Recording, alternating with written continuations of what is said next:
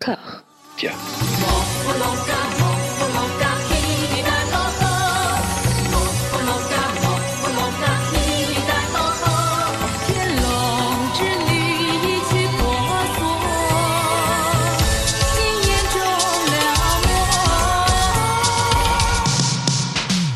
Bonjour à toutes et à tous, vous voici à l'orée du 19e épisode de Voilà Maggie, consacré à la trilingue, à la berzingue, à la meringue Maggie Chung.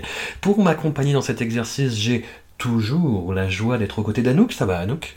Un petit pincement au cœur à l'idée que ça soit bientôt fini, mais euh, je suis au top. On va faire durer, on va faire durer le plaisir. Amandine, ça va Amandine? Gros déni. 19 déjà? 19 épisodes? Ouais. tu gueulais 17 il y a deux épisodes, rappelle-toi. 17 17 Et Mathieu, comment ça va Mathieu? Ça va, j'a- j'accuse un peu le coup, mais mais mes prochains épisodes, ça va être super, donc je, je, je- je tiens bon.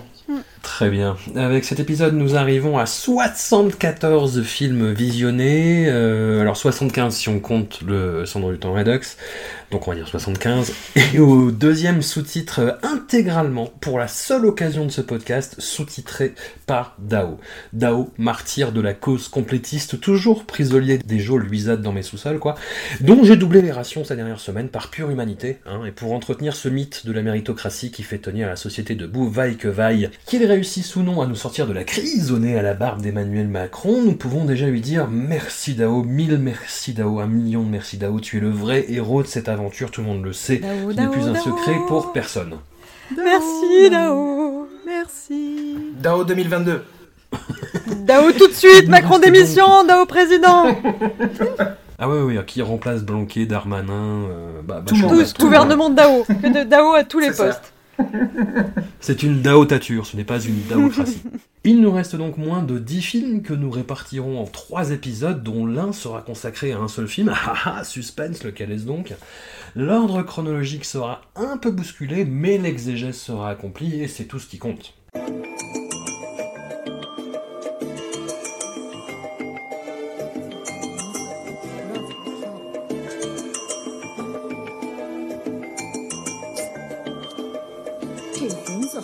太浓了，哎 这个粉红色又太淡了，呃，到底哪个好啊？这样你最好全都买回去，慢慢的调，调到合适为止。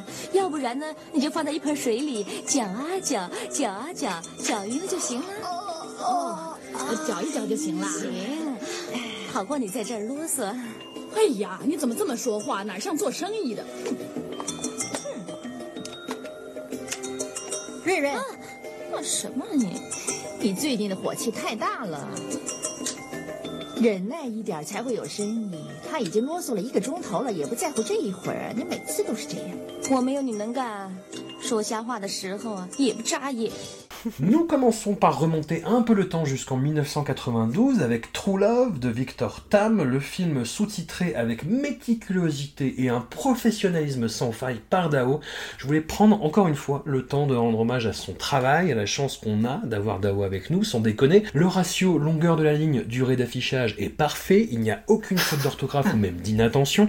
Les contextualisations qui d'habitude me saoulent un peu ne parasitent pas la lecture, c'est un travail d'orfèvre. Au point que j'en oublie de parler du film, une énième comédie romantique avec de vagues enjeux discursifs sur les différences de classe sociale, mais qui fonctionne. Je ne sais pas ce que vous en avez pensé, peut-être la fin de l'aventure, on devient plus tolérant. J'ai trouvé que ça fonctionnait mieux que la moyenne. La présence du regretté Hung Montat et de Sandra Hung dans des seconds rôles savoureux joue quand même pas mal dans ce ressenti, et j'ai même hmm, senti une forme d'alchimie entre Maggie et l'impardonnable Jackie Chung. À noter, à cet égard, la plus impressionnante galoche vue dans cette aventure depuis la fameuse scène d'As Tears Go By, où Andy Lo s'emparait de la bouche de la pauvre Maggie, qui ici renverse le rôle en étant un peu dominante. Anouk, tu as rempli un mur de ton domicile de photos et de textes reliés entre eux par des fils rouges, et tu en as tiré des conclusions étonnantes. Euh, merci François. Effectivement, j'ai beaucoup de choses à dire sur True Love. La première chose, euh, je vais aller dans ton sens, abonder abondamment euh, sur Dao, puisque le meilleur moment du film, on va pas se mentir, c'est les sous-titres, et c'est surtout un sous-titre et je me sens obligée de le partager parce que j'ai peur que nos auditeurs ben, n'aient pas forcément accès à euh, cette version sous-titrée par Dao qui est très exclusive. Donc je vous le partage. Euh, c'est une scène de cuisine euh, entre Sandra Hung et son, bon ami. Ils font une petite soupe et là il y a cette réplique incroyable qui, je pense, est meilleur en français évidemment que, que dans la langue originale, qui est Ne mets pas la chirette avant les œufs. Et ça, c'est le genre de choses que j'ai gardé après et j'y ai repensé des jours après. Et je, me disais, ah, ne mets pas la chirette avant les œufs et tout. Je, ça m'a travaillé beaucoup plus que le reste du film, euh, dont je vais quand même euh, m'astreindre à, à parler car euh, il le faut, telle est notre émission. Euh, je trouve que True Love, comme pas mal de films de cette sélection, contient un bon film, mais n'est pas un bon film. C'est une comédie romantique où la romance ne fonctionne pas. Donc forcément, bah, on perd quand Ah. même un gros bout. Euh, moi, je suis pas d'accord avec. Enfin, je suis pas d'accord avec toi. Je- T'as pas non plus dit que c'était la folie. Bon, t'as parlé d'un baiser euh, incroyable. On, on en a un dans Chinese Box aussi, hein, qui est un sommet de, de gêne. Mais euh, on, en- on- on y reviendra. Mais voilà, moi, ce que j'ai aimé dans True Love, il y a des choses que j'ai aimé dans True Love, mais c'est pas du tout la romance centrale du film. C'est essentiellement euh, le rapport entre Maggie et sa pote euh, Sandra Hung, qui est vraiment chouette. Voilà, une, amitié complice, un peu rigolote, vraiment, euh, voilà, enfin assez moderne. voilà, Maggie est super, mais le casting de Maggie en girl next door, un peu simplette, qui enfin, vendeuse en cosmétiques, un peu de basse extraction, et en face de, pourquoi pas, elle le joue très bien, hein, mais en face Jackie Chung en playboy en espèce de mec qui a réussi et qui est super qui est censé être super charismatique et qui est donc qui plane un peu au-dessus et qui est le- la, la star que, que rêve de, de- de séduire Maggie ça n'est pas possible. Enfin, je veux dire, on est dans le réel. Euh, une inversion peut-être, pourquoi pas. Euh, je sais pas comment Jackie arriverait à pécho Maggie, mais pourquoi pas. Mais là, ça ne fonctionne pas.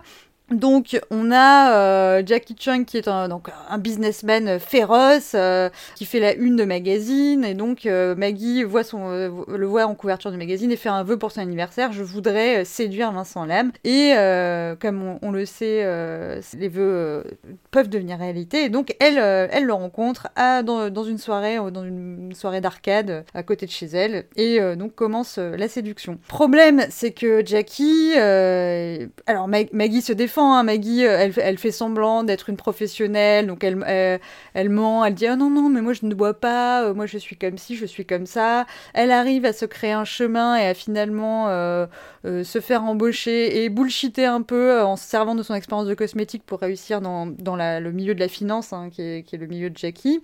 Maggie est très bien, c'est pas le problème, Maggie. Mais Jackie Chung, pourquoi? Pourquoi, désire-t-on Jackie Chung C'est un garçon qui est incapable de tenir une conversation sans être interrompu par son téléphone portable toutes les deux secondes. À cette époque, donc on est sur 92, c'était les débuts du téléphone portable, il n'y avait pas encore l'étiquette de ne réponds pas au téléphone à moins que ça soit urgent euh, quand on a une conversation.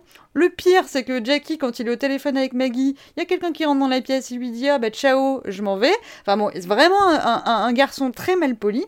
En plus, il ne s'intéresse qu'à la finance, c'est son seul point d'intérêt. Il est juste ultra naze. Et puis bon, bah c'est Jackie Chan qui le joue, donc en termes de charisme et de charme, on est quand même très très limité. Donc euh, on comprend pas cette romance et ma euh, grande théorie, mais qui n'est pas une théorie uniquement basée sur True Love, qui est une théorie qui vient de loin. Tu te souviens, François, nos, nos, nos expériences de Fifty Shades, hein, euh, alors euh, Fifty Shades, euh, les films et les livres. Là, j'ai appelé True Love, je l'ai surnommé Fifty Shades de jeunes pisseux, parce que je pense que la colorimétrie, je laisserai Amandine en parler, mais on n'est pas quand même sur, du, sur, sur des, des palettes euh, incroyables. Mais en fait, on a cette question de utiliser la comédie romantique pour en réalité justifier une appétence capitaliste. Je m'explique. On a au début de la, du film Maggie qui dit euh, Moi, ce que je voudrais, euh, c'est un homme parfait qui m'aimerait de tout son cœur. Le film s'appelle True Love ou, comme nous l'a très bien traduit Dao, Je t'aime vraiment. Littéralement, c'est Je t'aime vraiment. Et voilà, ce que veut cette brave Maggie, c'est euh, c'est pas un garçon riche et célèbre, c'est simplement un, un garçon sincère qu'il aimerait de tout son cœur. Sauf que, quand elle choisit qui aimer, elle choisit le playboy de couverture euh, businessman euh, millionnaire. Et en fait, il y a beaucoup beaucoup de comédies romantiques comme ça. Fifty Shades of Grey en fait partie. Je sais pas pour ceux qui ont vu Planqueur, cette espèce de série française un peu naufrage sur Netflix. Moi, je l'ai regardé en gueule de bois un 1er janvier chez un pote, car je n'ai pas Netflix. C'est pour moi une série qui sous couvert de romance, en fait, parle de romance immobilière. Il y a un vrai fantasme d'accéder à l'immobilier à Paris, et on comprend les Parisiens. L'immobilier, c'est très compliqué. On est obligé de vivre dans des placards et tout. Donc, en fait, tout ce fantasme qu'on nous a appris euh, à, investir l'amour dedans, en réalité, les gens, ils y mettent quoi? Ils y mettent du bien matériel. Mais comme ça se fait pas de dire que euh, c'est ça qu'on veut par-dessus tout, on, se cache ça derrière l'amour. Donc Fifty Shades of Grey, le gars est un millionnaire, bien sûr elle s'en fiche de l'argent, sauf qu'en fait les scènes les plus euh, érotiques sont celles des bijoux, des hélicoptères, des vêtements. Pretty Woman, c'est un peu la même chose. Les scènes où vraiment euh, il y a une excitation profonde, c'est les essayages de vêtements. Et euh, True Love en fait partie. Et on, en parlera aussi sur le dernier film qu'on va évoquer ce soir, puisque on, est encore dans cette veine-là de prétendre qu'on a un intérêt pour la romance, là où en fait toute forme de rela- relationnel a été complètement dissoute dans le, capitalisme et les valeurs du capitalisme, qui sont des valeurs d'accumulation de, richesses, euh, de biens matériels, voilà. Donc ça c'est intéressant, c'est pas forcément le propos du film hein, que je vous dis là, ça c'est ma, ma théorie unificatrice sur le, le grand paradoxe de la comédie romantique euh, de la fin du XXe siècle et du début du XXIe. Mais concrètement, oui, alors il y a des... alors je vais laisser des parties pour mes camarades, notamment les costumes. hein. Il y a des costumes qui sont, euh, on sent le- encore l'influence des 80s euh, qui, est, qui est prégnante. Donc y y il y a un point costume, je pense, à, à aborder. Il y a un personnage, donc j'ai dit hein, que Jackie Chung était très euh, malpoli. Ça escalade au fur et à mesure du film jusqu'à ce qu'à un moment il se retrouve dans un club. Le... Il flambe littéralement un mec parce qu'il a regardé de travers Maggie, il lui a adressé la parole, il a pas supporté. Il fout le feu à un mec et après ils partent en riant. Ha ha ha, j'ai jamais fait ça de ma vie, c'est super. Mec, t'as flambé un mec en fait, ce n'est pas ok quoi. Euh, il rend Maggie jalouse avec une espèce de. avec son ex, tout ça est ridicule. Il y, a des, y a des points un peu, un peu chelous, genre euh, Maggie, donc elle est à peine, elle a en peine entamé sa relation avec Jackie, qu'elle a déjà trois photos de lui sur sa table de nuit. Enfin, ça, c'est des trucs que j'ai notés qui étaient genre très très chelous. Puis voilà, elle s'humilie, on sent bien qu'elle a pas les codes, hein. elle envoie des petites vidéos VHS où elle s'humilie, elle fait la mignonne alors qu'il il le mérite pas du tout. Mais euh, voilà, la base en fait, c'est pour moi, c'est une histoire de une histoire un peu tragique d'un type euh, chelou qui décide de voir une meuf qui lui plaît bien et d'en faire son employé, ce qui est quand même un, délire particulier quoi et euh, à aucun moment euh, personne ne voit de red flag et donc du coup la romance est vraiment euh, est vraiment pathétique et, gâche un peu le reste du film qui est comme je l'ai dit la relation avec Sandrine qui est vraiment chouette Maggie qui est qui est, qui est assez cool qui, est- toute mignonne, enfin voilà, qui, qui, fait bien le taf, mais c'est vraiment gâché. Et c'est pour moi un, un des fils rouges de cette soirée, c'est des, des films qui contiennent des bons éléments, mais qui sont gâchés par leur propos principal, qui va nulle part, ou euh, enfin voilà, qui est contre-productif. Alors, il y a plus étonnant que Jackie Chung en Playboy, c'est Hung Montat en Playboy. Il a une Ouais. fraîcheur quand même. et ça va. Il a une fraîcheur et une assurance, et il est, il est beaucoup moins mal poli. Enfin, tu vois, il est, il est avec les personnes, quoi. Il est, tu sens qu'il se prend de passion pour les personnes.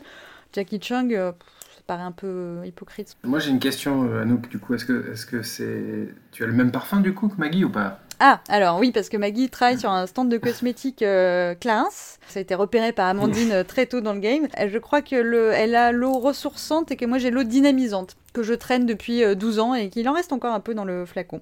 Et donc c'est un parfum, si vous voulez vraiment euh, être immergé dans le monde euh, de, de True Love, c'est un parfum qui est plutôt androgyne et une eau assez fraîche, voilà, assez, euh, assez discrète et assez fraîche. Alors non, c'est l'inverse, Anouk. Tu dois porter l'eau ressourçante Ah. puisque Anouk vend euh, l'eau dynamisante. Maggie vend l'eau dynamisante. je, je ne vends pas encore de parfum. Ça viendra peut-être. C'est l'inverse, ouais. Donc une très belle eau fraîche née en 1987, aux notes de bergamote, citron en tête et musc et mo- mousse en fond. Euh, c'est très bien, Maggie le vend, mais est-ce que ça fait un film? Je ne sais pas. Non. Mais c'est le début en plus, c'est vrai que c'est. Ça, c'est le premier plan. On perd malheureusement très plan. vite le stand de cosmétiques, et quel dommage. Non, non, tout à fait d'accord sur cette lecture capitaliste chelou. Amandine, du coup, est-ce que tu as, tu as retenu quelque chose du film en, de- en dehors de ça Non, bah merci François. non, Amandine, elle a, reçu- elle a retenu un plan, c'est-à-dire l'eau euh, dynamisante de Clarence. Euh, non, j'ai un, j'ai un grand, grand vague euh, sur ce film. alors, je suis, il y a plein de choses qu'a dit Anouk, je vais pas répéter, hein, sur le, la joie des seconds rôles, Sandra, Sandra Eng et Enma Tat, qui sont vraiment super, donc ça, ça fait, c'est sympa. Euh, sinon, bah moi, gros, gros, gros problème avec Jackie, euh, Jackie Chung, où j'ai enfin peut-être saisi, mais j'en suis pas sûre. J'aimerais que Dao confirme. Euh, il zozote, ce pauvre garçon. Il zozote terriblement. C'est-à-dire qu'à l'instant où j'ai entendu le zozotement, j'arrivais plus du tout à me concentrer. Alors déjà que, comme l'a dit Anouk, il est pas très charismatique, son personnage est pas très sympathique, il a des costumes affreux du début à la fin, il joue mal aux jeux vidéo, il est, il est affreux. Euh, et en plus, il zozote, ça faisait beaucoup. Et du coup, j'ai- bloqué là-dessus, j'arrivais plus à m'en sortir. Euh, donc c'est globalement, euh, moi j'ai trouvé ça très ennuyeux. En fait, j'ai vraiment, eu le gros retour en arrière. quoi. C'est quoi cette romance Maggie vendeuse, Jackie Chung, roi du monde, roi du pétrole à Hong Kong? Bon. Par contre, je me suis mis une petite note que rétrospectivement, je ne comprends plus. Donc, ce qui est toujours inquiétant. On peut, on peut essayer d'y arriver ensemble. Mais je pense que c'est parce que je sortais de Chinese Box, parce que oui, François, je regarde pas dans le bon ordre. Je Moi regarde dans, dans l'ordre euh, non chronologique, mais de mes envies. Et bon, je sais pas pourquoi j'avais pas, j'avais très envie de voir Chinese Box. On en reviendra, on reviendra dessus. Euh, mais en fait, je me suis mis une petite note sur euh, True Love en disant. On sent une petite ambiance HK quand même par rapport à Chinese Box. Alors je, je retiens plus, je sais plus trop pourquoi je me suis mis ça. Je pense que c'est parce qu'il y a petit stand de rue, euh, on voit deux trois euh, petits bars. Les bornes d'arcade et aussi c'est chouette, c'est assez chouette. Comme, les jeux euh, d'arcade. Ouais, il y a deux trois, il y a deux trois moments, je pense, où l'ambiance me semblait euh, bien retranscrite. Enfin, une certaine ambiance de Hong Kong. Je pense aussi à la, oui, des ruelles où les deux, les deux filles vivent dans un certain quartier. Enfin, je me suis noté qu'il y avait quand même cette petite ambiance qui émergeait. Mais comme ma note est juste à côté de Jackie égale éponge et que je suis incapable de justifier le mot éponge, euh, j'ai pas grand chose à ajouter. Et le fait de revoir une Montas, moi ça m'a mis un petit pincement au cœur et j'étais content, j'étais content de le revoir en fait. Et en plus, bah, oui, j'ai peut-être apprécié son rôle de façon artificielle du coup, mais euh, en plus le voir former un, un binôme avec Sandra Hung, j'étais encore plus content. Mais non, non, mais c'est vraiment pas grand chose. Mathieu, tu, tu sauves quoi que ce soit? Euh, non, je, je pense qu'on a à peu près tout dit. En effet, moi j'ai eu la même euh, sensation que toi, François, avec euh, Nmantat. Euh, quand je l'ai vu, j'étais ah, oh, il est parti, c'est triste. Voilà. Et en effet, ouais, bah, le, ouais, le, le, le- le- la seule raison d'ex- d'exister de ce film, c'est le, duo qu'il forme avec, avec Sandra Hung, comme vous l'avez tous dit. Euh, voilà. euh, et le reste, bah, il y a juste, euh, enfin, pour moi, il y a rien, quoi. Enfin, juste, euh, on en a vu plein des films comme ça, des films où il y a rien. Au-delà de cette théorie que je n'ai pas pu lire, hein, je veux dire, parce qu'en effet, il y a cette théorie, en effet, elle m'est passée complètement au-dessus de la tête. Je, je sauve vraiment pas grand-chose de, de- de ce, fi- de ce film, si ce n'est en effet, encore une fois, les, les sous-titres de Dao, donc bravo Dao. Et je, je me suis dit, à un moment, je, je- je- comment dire, il y a eu un- un- une sorte de petit mouvement sur, sur l'encéphalogramme, là, euh, euh, comme ça, quand euh, Maggie euh, ben, met un vent à Jackie, quoi. Voilà, et là, je me suis dit, ah, enfin, ça se réveille, quoi. Et puis au final, pour être complètement annihilé deux minutes plus tard, quoi. Donc c'était, ouais, je sais pas, je, je, je, je me suis dit, en fait, tout ça pour ça. J'ai perdu 93 minutes de ma vie en regardant ce film, quoi. Voilà, tout simplement. Non mais tu parlais de Dao, moi ça m'a fait très plaisir de voir un autre euh, grand moment de- des sous-titres de Dao. On, on pensait aux mêmes choses en regardant le film, c'est-à-dire à un moment il y a Maggie qui part, euh, enfin Jackie part en voiture, il pleut et il a pas mangé, du coup Maggie lui achète un petit hot dog euh, dans le stand à côté et elle demande un truc, le hot dog est déjà tout prêt, donc elle lui file le hot dog en mode Eh, il faut que tu manges et tout, genre elle fait la meuf gentille, et puis elle se barre. Et moi je me disais, mais la conne, elle est partie sans payer le mec. Et là t'as le sous-titre qui dit, ouais, ouais, elle est partie sans payer. C'était vraiment. euh, Voilà, j'avais l'impression de pas être complètement seule, ce qui était euh, très appréciable. Dao, tu étais un peu avec moi quand j'ai vu ce N'essaye pas de faire croire que tu es la seule à comprendre Dao. À nous Je ne prétends pas être la seule, je prétends avoir une ligne directe mentale avec Dao, mais bien sûr, je ne suis pas la seule. Soyez pas jaloux. Il est à la fois à nous tous et à personne. Il est notre sauveur. 在咱们中国也有，只是有人把这个自由变成一个神像吧。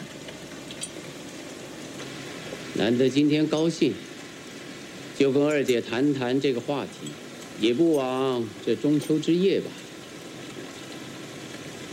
那倒好，我是一直想听听委员长的高见呢。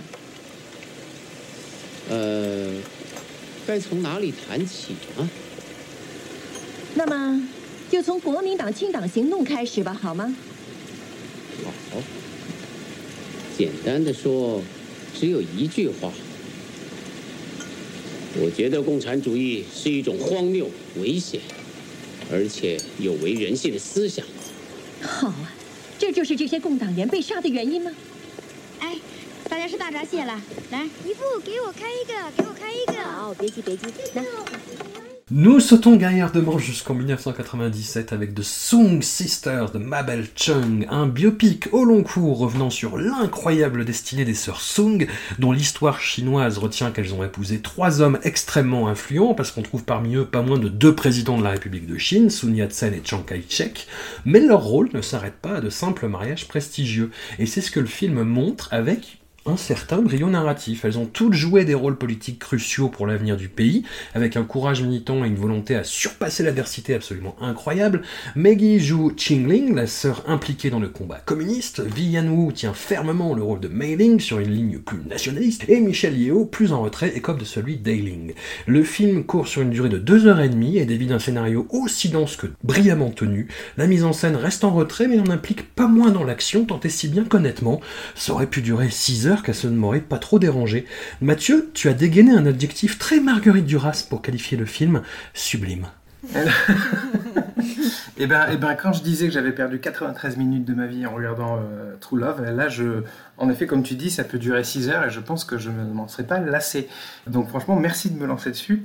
Pour une fois, euh, je ne sais pas aussi, euh, au lieu de sortir la batte de baseball, là, je vais, je vais sortir, je sais pas, les fleurs, je sais pas, le, les adjectifs, les superlatifs pour parler de ce film parce que je trouve que tu parles de tu parles de, mise en scène un peu, pas discrète, mais en tout cas une mise en scène un peu classique. Je trouve justement, bien au contraire, que c'est peut-être dans tous les films qu'on a vus euh, de Maggie Chung, l'un des films où il y a le plus de cinéma. Euh, euh, mm. et, et, vraiment, j'ai été marqué par ce truc-là parce qu'il y a une. Alors, en effet, peut-être que euh, j'ai pas, enfin, j'ai un peu la subtilité d'un tractopelle, mais donc du coup, moi, quand je vois, euh, quand je vois du, cinéma fait de cette manière, je me dis, oh, c'est ça le cinéma, c'est génial. Donc du coup, il y a, a, des grands, des grands moments de musique, il y a, y a des, des, mouvements de caméra. en plus, il y a, je trouve qu'il y a une maîtrise technique du film parce que par moments, on a, de, on a de, du grand angle, on a, on a de la belle composition de plans. Je pense notamment au je crois que c'est une sortie de tribunal ou une sortie de palais, je sais plus où on a les, deux, les deux euh, donc on a les, communistes et le, Parti nationaliste qui s'affrontent avec les, mêmes photos de, de, de, de. Voilà, donc il y, a, des vrais moments de cinéma, il y a des ralentis utilisés à bon escient, ce qui n'est pas le cas d'un film qu'on va évoquer plus tard. Euh, voilà. Et je sais pas, il y a une façon de, comment dire, de, traiter ces personnages, et en particulier celui de Maggie, qui est, comment dire, il y, a un vrai traitement cinématographique de Maggie, dans le sens où Maggie, pour une bonne partie du film, elle est au milieu du cadre, euh, donc en fait elle a une position centrale, euh, elle est beaucoup filmée en gros plan, euh, et au fur et à mesure du film, et à partir notamment du moment où son mari meurt, donc Sun Yat-sen, le fondateur de la Chine moderne, meurt, son échelle de plan s'élargit, on va dire. Et, et, on la retrouve de plus en plus présentée à l'écart physiquement dans le cadre par rapport à sa famille. Il y a notamment ce plan magnifique coupé en deux avec elle qui euh, reste dans sa chambre, euh, tandis que le reste de sa famille euh, bah, profite de, la famille. Voilà. Quand, quand j'ai vu ce truc-là, je me suis dit, voilà, mais enfin, on a du, vrai cinéma. On, nous présente un, film avec une. Non, seulement on nous raconte une histoire qui, bah, qui est super, parce que c'est l'histoire de la, fondation de la Chine moderne, mais en plus de ça, on nous raconte la petite histoire dans la grande. Et encore une fois, là, c'est pareil. On va parler d'un film après qui, là, encore une fois, la question de la petite histoire dans la grande, c'est qu'on le raté. Voilà.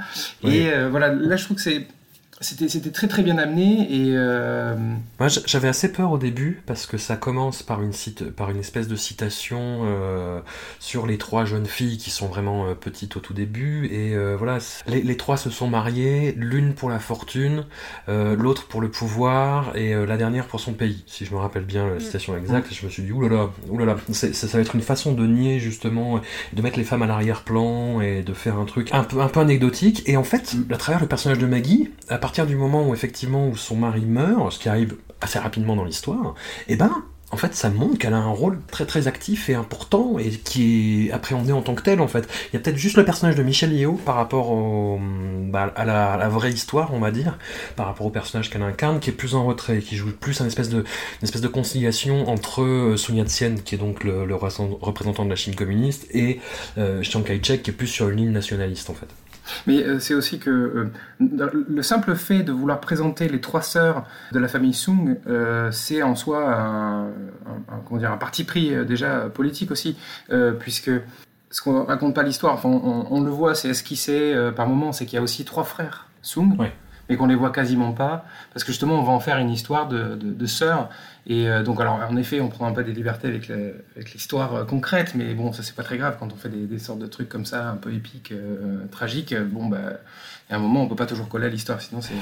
Bah, surtout qu'en fait, c'est un enjeu euh, de, de, faire ce genre de film par rapport à, l'histoire de Hong Kong, par rapport à l'histoire de la Chine surtout. C'est-à-dire que c'est un film qui a eu, qui a eu des problèmes. C'est-à-dire qu'il a été autorisé de, de, tourner dans le mainland. Euh, la, la, Chine a dit bon bah allez-y, et le, la Chine n'a pas du tout apprécié le résultat final parce qu'il y avait des trucs euh, qu'il ne fallait pas dire.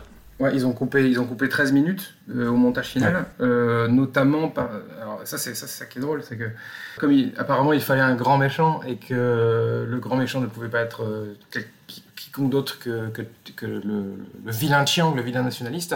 apparemment mm. la majorité des 13 minutes qui ont été coupées, c'était des scènes de, le montrant un peu plus humain, des scènes avec, sa, avec May, justement, avec Vivian Wu, euh, donc des scènes de vie euh, qui l'auraient peut-être un peu plus humanisé, alors que là, il fallait vraiment qu'on montre ce soit un, leader euh, politique sanguinaire qui était prêt à, tuer sa, sa belle-sœur. Voilà. D'ailleurs, cette scène de tentative d'assassinat avorté, le, montage de la scène est juste magnifique. Quoi. Mais tu, tu parlais de, Chinese Box tout à l'heure aussi, et j'en parlais aussi en off, et je disais que Enfin, moi, j'ai la sensation que Sung Sister euh, a réussi là où Chinese Box a échoué. Donc, je le disais tout à l'heure, donc cette espèce de petite histoire dans la grande, donc les, problématiques euh, à échelle humaine qui, qui viennent se, s'entrechoquer avec les, destins d'un pays entier. Mais il y a aussi cette. Enfin, faut pas oublier que le film est fait en 97, et que donc c'est le moment où euh, il y a la passation de l'Empire britannique qui, enfin, qui donne le, qui rend Hong Kong à la Chine, on va dire en fait, on raconte un nouveau départ, celui de la Chine moderne, dans un contexte politique et social. Euh, euh, enfin, le, film est fait dans un contexte politique et social où en fait on parle aussi d'un nouveau départ pour Hong Kong. Voilà. Donc il y a une sorte de double lecture, je pense. Et ce qui est assez drôle parce que de voir que euh, finalement la Chine a mis des bâtons dans les roues au film, alors qu'ils sont censés raconter les, difficultés à, mettre en place une, Chine unifiée. Et, et d'ailleurs, les trois sœurs sont un peu les symboles de la Chine unifiée, puisque, puisque donc, euh, si je dis pas de bêtises, on a euh, Maggie, donc Maggie qui représente bah, la Chine continentale, je dirais, Ailing, donc Michelle Yao qui représente plus Hong Kong, et euh, Vivian Wu, Mei qui représente plus Taïwan, par leur dynamique aussi, et puis par le fait là où elles atterriront à la fin.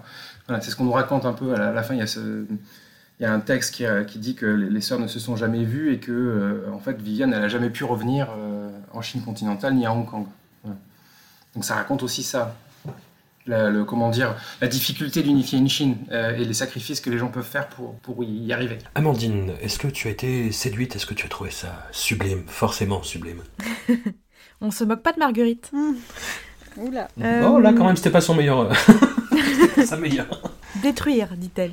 Euh, déjà, moi, j'ai un grand plaisir à retrouver une fresque historique parce qu'on en a pas eu tant que ça, en fait. Euh, c'est là aussi que je me rends compte que des, Maggie dans ces rôles-là, un peu de composition, etc., on n'en a pas eu beaucoup. Donc euh, moi déjà, euh, j'aime bien.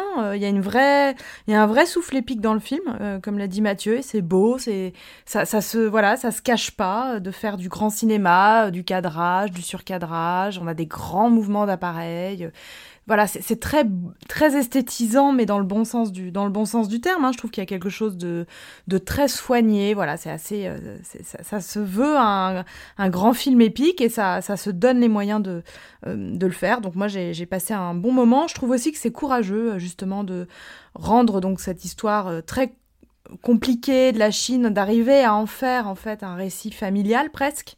Je trouve que le pari était pas euh, si facile que ça, c'est-à-dire de dire bah, on va vous raconter l'histoire de la Chine, euh, la Chine contemporaine et on va le faire à travers euh, ces trois portraits de femmes, euh, qui sont des vrais portraits, chacune très différentes les unes des autres. Donc il y a un truc euh, que j'ai trouvé courageux même dans le, au-delà de la peut-être la lecture avec avec la rétrocession de Hong Kong, c'est que déjà voilà d'accepter de transformer ces personnages historiques en des en des en des vrais gens. Je trouvais que ça, ça trouve ça très intéressant.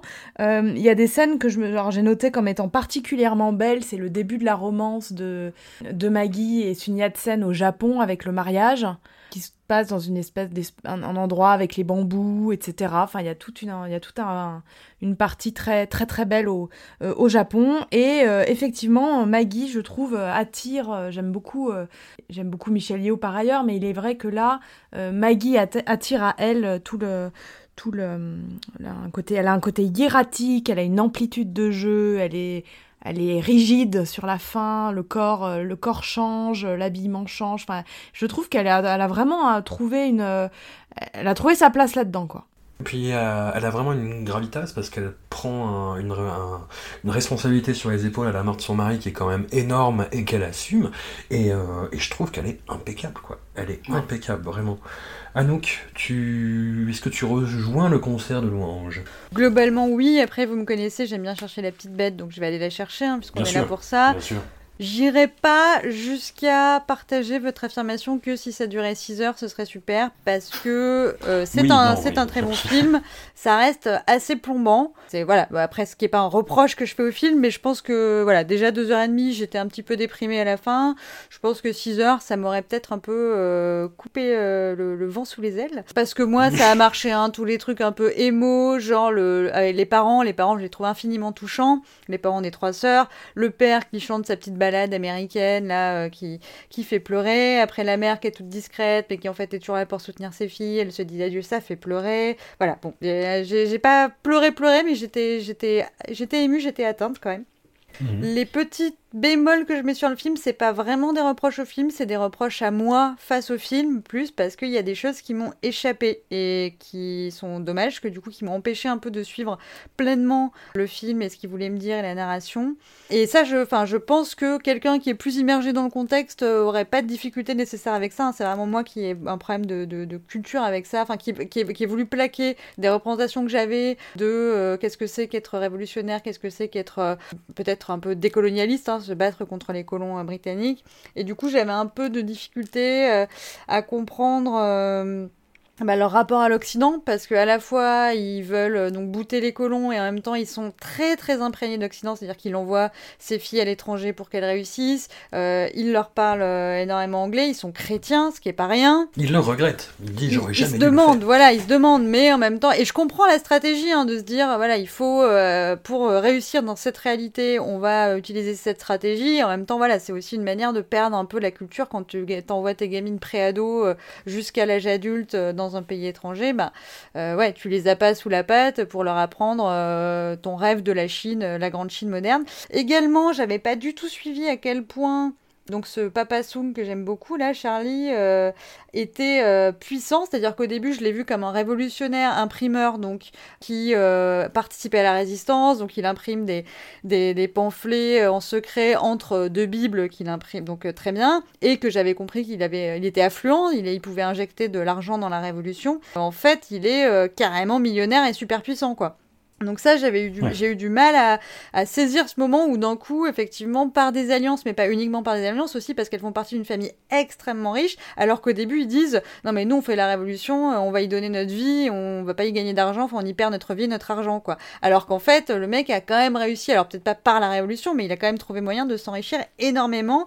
Et donc on est dans un truc où il y a effectivement des révolutionnaires qui sont quand même genre ultra millionnaire et donc Maggie effectivement qui suit elle son chemin un peu de traverse puisqu'elle va euh, se rapprocher des communistes en tout cas euh, être amenée à les défendre. Donc ça c'était voilà c'était un aspect très intéressant parce qu'il y a tout un débat ce qu'aurait pu être Chinese Box hein, je vous rejoins là-dessus. Le début de Chinese Box pourrait pouvait laisser penser qu'il y avait des débats intéressants mais ça n'a pas été le cas finalement. Mais sur euh, le, la montée du communisme avec bah, forcément les grands bourgeois qui disent ou non non mais le communisme ça correspond pas à la nature du peuple chinois et en fait non, mais la nature du peuple chinois, euh, d'où euh, s'ils ont le droit de faire grève, c'est la, fin, voilà. Et donc c'est euh, un peu, c'était intéressant de voir cet aspect-là. Mhm. Il y a un point immolation d'étudiants qu'on retrouvera dans un film à suivre aussi. Donc si vous aimez les, immolations, c'est votre quinzaine, hein, clairement.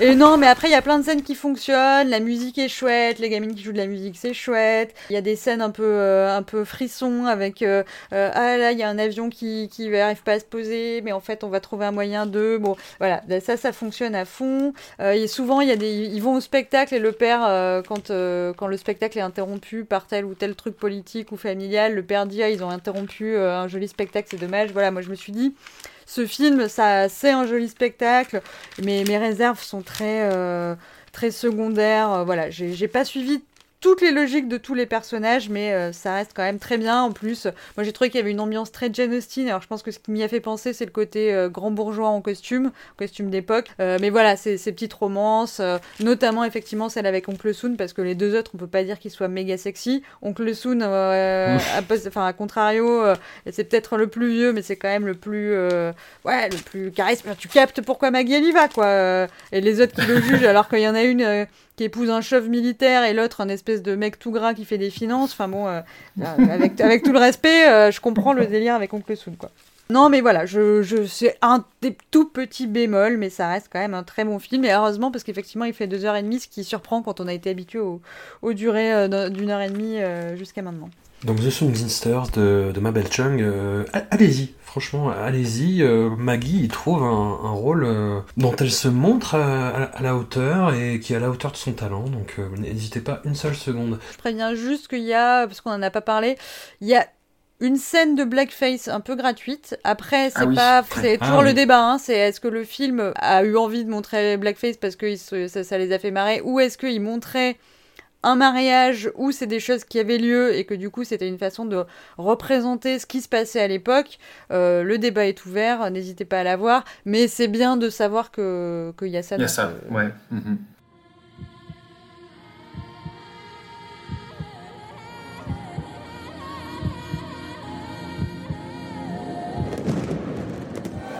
Hong Kong, city of mystery. I want you to come away with me.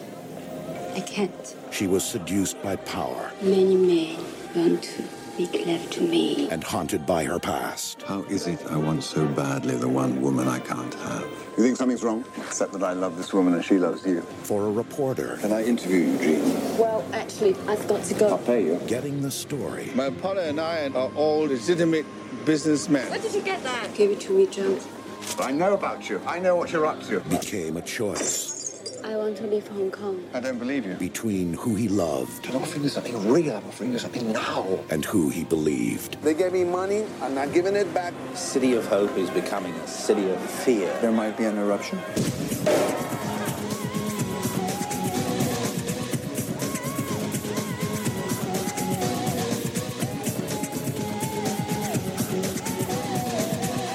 Stay. This is just a personal decision. From the critically acclaimed director Wayne Wang. I write every day about this place, and yet I understand nothing. Comes a story of love. I can't get her out of my mind. Where passions are concealed. What are you frightened of? Secrets are revealed. Who is she? I don't know. Where's she hiding from? And the truth will unfold. Let's talk about what you really want to know. Like the layers. Here's what I have to say about that. Of a Chinese box. Nothing. Academy Award winner Jeremy Irons and international sensation Gong Li in Wayne Wang's Chinese Box. Nous poursuivons avec l'infâme Chinese Box de Wen Wang. Oui, j'annonce la couleur dès la première phrase sur le film, mais enfin en même temps, vu, vu ce qu'on tease depuis tout à l'heure, c'est pas, pas un secret non plus. En lançant le film, on est innocent, on se dit Ah, chouette, une documentation in situ de la rétrocession de Hong Kong à la Chine. Depuis temps qu'on en parle et qu'on redoute l'événement, ça ne pourra qu'être intéressant, mais c'est avant de se rendre compte que ce sera traité grosso modo sous le pire angle possible. Dans une tempête parfaite de manque de hauteur de vue, Jeremy Irons joue un photographe installé en Hong Kong depuis 10 piges, qui apprend qu'il ne lui reste que quelques mois à vivre. Il va profiter de ce laps de temps pour courtiser affreusement la femme qu'il aime, jouée par Gong Li, et pour s'intéresser mollement à une marginale défigurée, jouée par Maggie. La réalisation de Wen Wang a fait illusion dans les années 90, autour de son diptyque Paul Auster, Smoke et Broken Boogie. Elle s'égare ici dans une vacuité poseuse insupportable, relayée par la performance tout en chouinerie de Jeremy Irons. Et pour ce qui est du scénario, on peut dire que c'est ce qui est arrivé de pire à Jean-Claude Carrière avant son hommage au dernier César par Louis Garrel. Amandine, roule donc sur ce film comme un animal mort, je t'en supplie. Je m'insurge que ça me tombe dessus ce truc. Hein. Je le prends très mal, François. Euh, non, c'est quelle horreur, quelle horreur. Et puis c'est gênant. J'étais gênée ah oui. tout Ouais, le temps là. Je Ah me oui. disais ah je suis horrible, je suis une affreuse occidentale avec ce regard euh, biaisé, ah exotique, ah non c'est atroce. Donc on est obligé de suivre Jeremy Irons qui nous fait croire qu'il a tout pigé Hong Kong et qui enchaîne les vues les plus clichés sur la ville.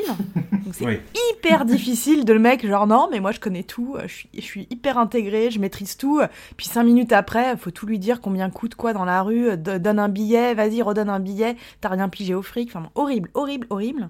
Pour moi, il y a un vrai problème sur le regard, en fait. Ça a tout le temps euh, ce regard, euh, ce regard, alors je, je dis occidental, mais qui est en fait un, un regard exotisant et qui est vraiment et là est d'autant plus gênant que euh, on nous fait croire que euh, le personnage est parfaitement intégré, que qu'il a une maîtrise totale de l'espace et de la société hongkongaise. Donc c'est encore pire de voir euh, à chaque plan que ça marche pas quoi. Donc je ne prends qu'un exemple. c'est marrant parce que c'est la première fois qu'on voit cet endroit, je crois, hein, dans les films, de, dans, nos 97 films de Maggie Chung qui se passent à Hong Kong, c'est la première fois que l'on voit les escalators de, de Central, qui sont cette espèce de, de rue en escalator qui permet de monter, etc. Donc un quartier, euh, un quartier de Hong Kong euh, qui, euh, est, qui paraît hautement photogénique, et ben bim, notre Jeremy Irons, il habite en plein milieu, donc on se tape des escalators derrière. Enfin, il y a vraiment un truc très amusant, alors très amusant de voir ce qui, ce qui est jugé comme typiquement hongkongais, en fait. Et ça, c'est bon, ça c'est grosse gêne tout le temps. Et du coup, je me suis posé la question, mais en fait, à qui, ça, à qui s'adresse le film? Enfin, de, de quoi est-ce qu'il est-ce qu'il me parle vraiment de Hong Kong ou est-ce qu'il me parle du regard occidental sur Hong Kong? Bon, bref, je me suis perdue toute seule. Mais c'est globalement raté, c'est ça le pire. Et tu l'as dit, euh, Jeremy Irons, j'ai rien contre le pauvre homme, mais mm. il est horrible. Il a un regard de chien battu, mais tout le long tout le long. Alors, il regarde un verre de, de whisky, regarde chien battu. Il regarde un, Euh, Gongli regarde chien battu. Il regarde euh, un collier euh, dans la rue, regarde. Enfin, à un moment, bon, c'est ça, je veux bien, mais je veux bien qu'il soit atteint d'une leucémie foudroyante, mais enfin, je sais pas, un peu de palette, un peu de nuance. il a le même regard quand il regarde Gongli que quand il regarde son médecin. C'est un problème quand même. Donc il patauge. Clairement, Jeremy Irons patauge dans le scénar, il patauge dans le rôle. Euh, Maggie, c'est pas mieux. Elle est défigurée. Bon, il y a une vague histoire de défiguration. Ils lui ont fait les cheveux en pétard, ah, c'est n'importe quoi. Il y a une... Donc le look est atroce et en plus il y a une scène hyper gênante parce qu'on était déjà très haut dans le niveau, dans le niveau de la gêne. Mais c'est encore pire où Maggie a refusé de se faire interviewer donc, euh, par Jeremy Irons, mais elle a demandé à se filmer elle-même. Et donc il regarde Maggie en train de raconter toutes les difficultés de sa vie euh, sur un mur, et il se met devant pour un effet euh, crypto-godardien, je sais mhm. pas, je, voilà, je sais pas trop, voilà, euh, des pseudo-plans. Donc il y a une envie de grand film, il y a une envie de faire grand film qui est terrible. Alors du coup, lueur dans la nuit, puisque ce film, vous l'avez compris, on n'arrête pas de taper dessus, c'est une catastrophe. Il y a une lueur qui, pour moi, est toujours une lueur, où qu'elle soit, etc. Bah, c'est Gongli. Euh, mm. Elle est magnifique, elle est, euh, elle est d'une beauté euh, incroyable, elle est touchante, elle joue donc le rôle d'une donc la, la, femme qui, que, que dont Jeremy Irons est fou amoureux mais il ose pas lui dire, bon bref. Et elle, elle essaye de survivre en cachant plus ou moins son passé de d'hôtesse de bar, en devenant la maîtresse d'un homme très riche. Et le, cet homme très riche lui refuse le mariage, donc son, son statut à elle est particulièrement instable et difficile pour elle, et elle, elle est sublime, elle est sublime. Mais hormis euh, le Gongli, moi je retiendrai de Chinese Box un, magnifique exemple euh, de film qui a un problème de regard, enfin de point de vue de son regard. Bah, c'est d'autant plus, euh, d'autant plus gênant que, que Wayne Wang, bon, il a, il a vécu toute sa vie adulte sur la côte est ouest américaine, pardon, mais, mais qu'en fait il est, il est hongkongais d'origine il a passé toute, toute, son enfance et son adolescence à Hong Kong. Il, il revient. Moi, c'est ça Ouais, c'est ce que je me demande, c'est pour qui il fait ce film? Mais c'est ça, parce que je me dis, ça peut pas être lui qui. Enfin, comment dire, il peut pas, il peut pas revenir comme un. peut pas revenir comme un touriste américain, c'est pas possible. Et surtout qu'en plus, en interview, il le dit, il dit j'ai, j'ai, je, me suis rendu compte combien j'étais attaché à cette, euh, à cette ville dans laquelle j'ai grandi. Et, tu te dis, ben en fait, tu le, tu le montres pas, la guerre. Enfin, qu'est-ce que tu fais, tu vois euh, Si tu es si attaché, montre-nous les ton véritable attachement plutôt que cette espèce de vision de carte postale euh, arty. C'est pas la vision touristique en effet, comme tu disais, c'est exotisant. C'est, euh, je, suis un, je suis un touriste un peu edgy, donc euh, moi je vais pas faire les trucs habituels des touristes. Je vais aller voir des marchés, puis je vais filmer des poissons morts, quoi. Mais enfin, enfin, qu'est-ce que c'est que ce discours? Non, puis il passe complètement à côté. Enfin, je sais pas ce que t'en penses, Anouk, mais j'ai l'impression que moi, qu'il passe complètement à côté du sujet de la rétrocession, qui est Ah, ouais. résumé à un montage de 5 minutes d'images d'archives à la fin, quoi. Oui, et puis il y a des, un démarrage qui partait euh, quelque part, alors qu'il partait bon mal avec Jeremy Irons, qui, qui est ce personnage affreux. Mais moi, au début, je me, je, enfin, je, sais- je pense que vous l'aviez regardé un petit peu avant moi, et puis je me suis dit, oh, mais ils exagèrent, ils exagèrent toujours. Ça va, c'est intéressant quand même, ce côté, euh, l'occidental qui est là pour faire de la finance, euh, qui s'en fout du reste. Il a écrit un bouquin qui s'appelle Comment faire de l'argent en Asie, mais en même temps, on sent qu'il est un petit peu désabusé. Bon, il y a une histoire de meuf, ok, mais ça, à la limite, on s'en fout. Et il y a cette histoire de donc euh, euh, les, les étudiants et Hong Kong, la population de Hong Kong qui a peur que le départ des, euh, des enfin, des colons, euh, euh, des Britanniques fasse que la Chine prenne le pouvoir et, les, donc leur, les prive de leurs droits. Donc une espèce de lutte pour la démocratie qui vient en même temps confronter à bah c'est quand même cool que les colons partent et tout. Donc il y avait un, a, un point de vue cynico-financier des Occidentaux par lequel on rentre dans le film, mais euh, qui pouvait être intéressant, qui pouvait donner quelque chose de, voilà, d'une critique un peu de, de ces mecs qui arrivent, qui font de la thune et qui repartent. euh, Ça allait quelque part. Et puis euh, l'amour est venu s'interposer sur notre euh, film de, rétrocession. et euh, là, on s'est tapé derrière une heure et quart de je suis amoureux de Gongli, enfin de Viviane donc. Hein, je suis amoureux de Viviane. Viviane est pas du tout branchée par Jeremy Irons. La première scène, donc le, le mec de Viviane dit à Jeremy va danser avec elle, vas-y fais-toi plaisir, moi je suis pas un danseur. Elle regarde ailleurs, elle est super gênée, en mode mais quel enfer ce type. On ne sait pas trop comment. euh, un peu après, donc il apprend qu'elle a été euh, hôtesse. Donc là, il l'humilie parce que visiblement, il a que ça à foutre. Donc derrière, ça renverse un peu la vapeur. Elle, qui est un peu désespérée du côté de son, de son mec, se dit Ah, attends, en fait, je vais me taper l'occidental et peut-être qu'il va pouvoir. euh, après, elle apprend qu'il va mourir, donc là, elle se transforme en espèce de dream girl, de fantasme de fin de vie, genre, c'est super, on fait l'amour, on rit, euh, regarde comme j'ai des cheveux doux, une scène de baiser. on s'attrape euh, sous des avions qui passent.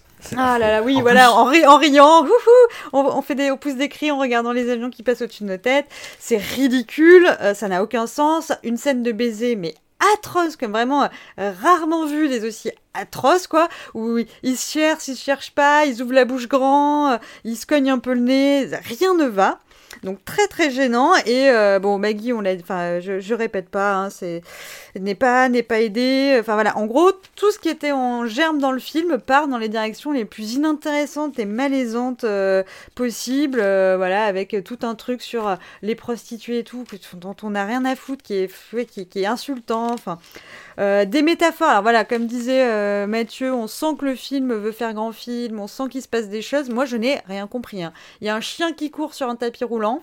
Je pense que c'est une métaphore je ne sais pas de quoi.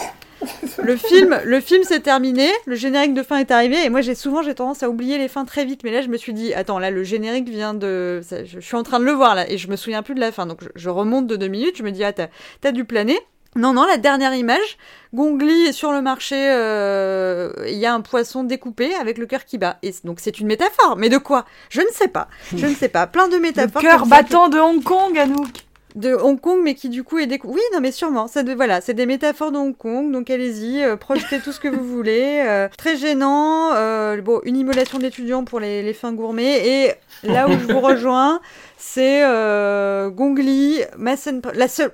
Quand je dis ma scène préférée, c'est la seule scène que j'ai réellement aimée. C'est Gongli qui regarde Marlène Dietrich à la télé et qui essaye de l'imiter, Oui. euh, enfin qui, qui connaît le- la scène par cœur et qui, qui le vit un peu tout en fumant une cigarette comme ça. Elle regarde Marlène Dietrich, ça c'était magnifique.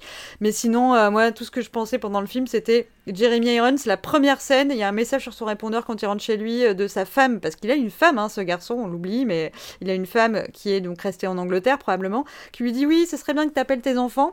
Pendant une heure et demie, on n'en a pas entendu parler. Il lui a dit quand même qu'il avait une leucémie. Elle lui fait Ah oui, tu sais, tu devrais peut-être chercher les traitements, et puis il faudrait que tu appelles les enfants. Pendant une heure et demie, il n'a pas appelé ses enfants.